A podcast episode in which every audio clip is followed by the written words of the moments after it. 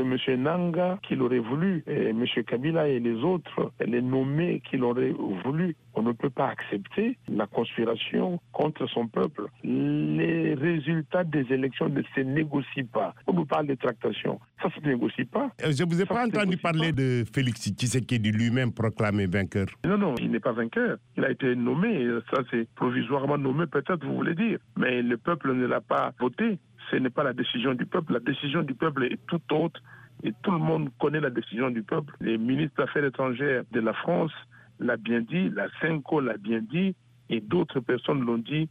S'il vous plaît, donnez-nous le résultat conformément à la vérité des urnes et pas des résultats fabriqués, trafiqués, concoctés par des officines politiques. Pourtant, le MLC était bien présent à la plénière de la CENI. Non, le MLC n'a pas accepté ce qui s'est passé. Le représentant du MLC n'a pas accepté. C'est comme ça qu'il est sorti de la salle parce que la procédure n'a pas été respectée. Les centres de compilation des résultats n'ont pas encore terminé le travail. Et M. Nang a dit qu'il prend les résultats des clés USB. Ce n'est pas normal. La loi est claire, la loi électorale est là. La loi électorale dit comment est-ce que les résultats doivent être annoncés. Donc, pendant que les CLCR, donc les centres de compilation, travaillent encore, n'ont pas envoyé les résultats, et vous, vous proclamez les résultats venus d'où alors que nous avions dit que seuls les résultats provenant des procès verbaux qui devaient être pris en compte. Nous ne sommes pas d'accord, et parce que nous, nous-mêmes, nous avons les résultats sortis des urnes, affichés après les dépouillements, et ça, nous les avons. Donc nous aussi, nous pouvons dire, nous donnons notre euh, vérité, mais cette vérité doit être confrontée avec la réalité.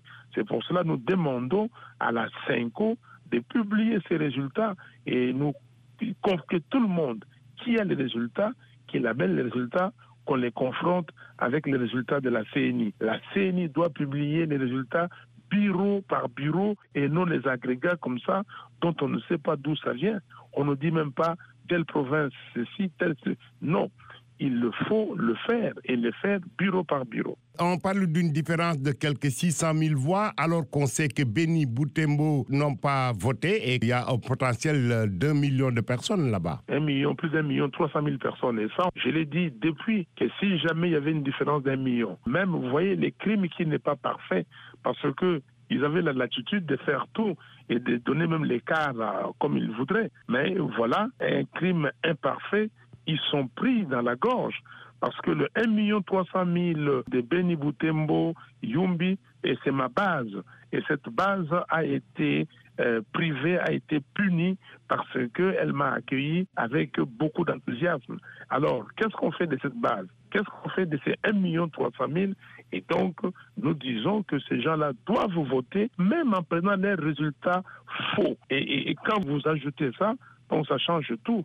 Nous ne pouvons pas accepter. Mais nous disons, la vérité des urnes va triompher et c'est ça qui fait que nous sommes très sereins parce que le peuple a fait un choix et comme l'avait dit mon jeune frère qui a été tué par la barbarie, c'est que le peuple gagne toujours. C'est Rossi Chimanga.